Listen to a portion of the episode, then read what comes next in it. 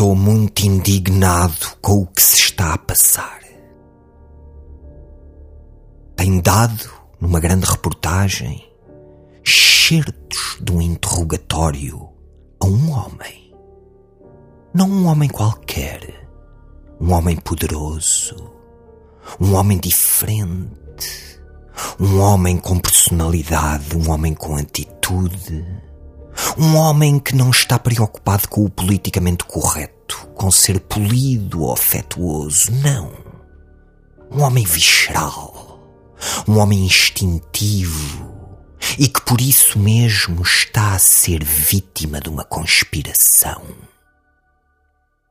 Quem a faz? Os medíocres, os invejosos, os que não podem ver alguém diferente a tomar as rédeas de um país, logo procurando fatos aleatórios, coisas vagas, coincidências, para imputar àquele que, por ser diferente deles, os assusta.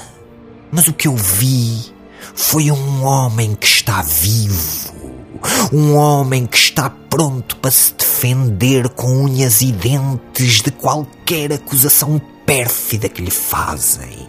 E que perante aqueles que o querem lamear dá o murro na mesa e diz não, não passarão a injustiça não passará. Não é só por eu ter um amigo que me dá milhões e milhões que eu sou aquilo que vocês querem que eu seja, não. Nem por cima do meu cadáver. E este homem, ali, na televisão, esta semana, eu vi-o a ficar raivoso, a ficar revoltado, a dar um murro na mesa e a dizer basta!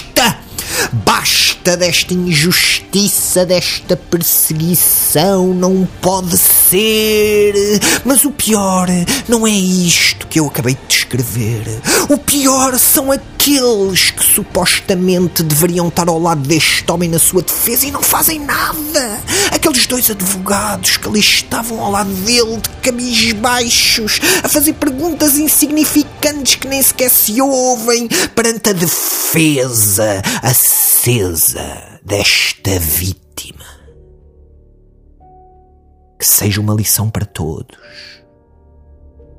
Quando nos vamos defender e para poupar na carteira, mais vale trazer um estagiário que nos puxa ao menos a cadeia.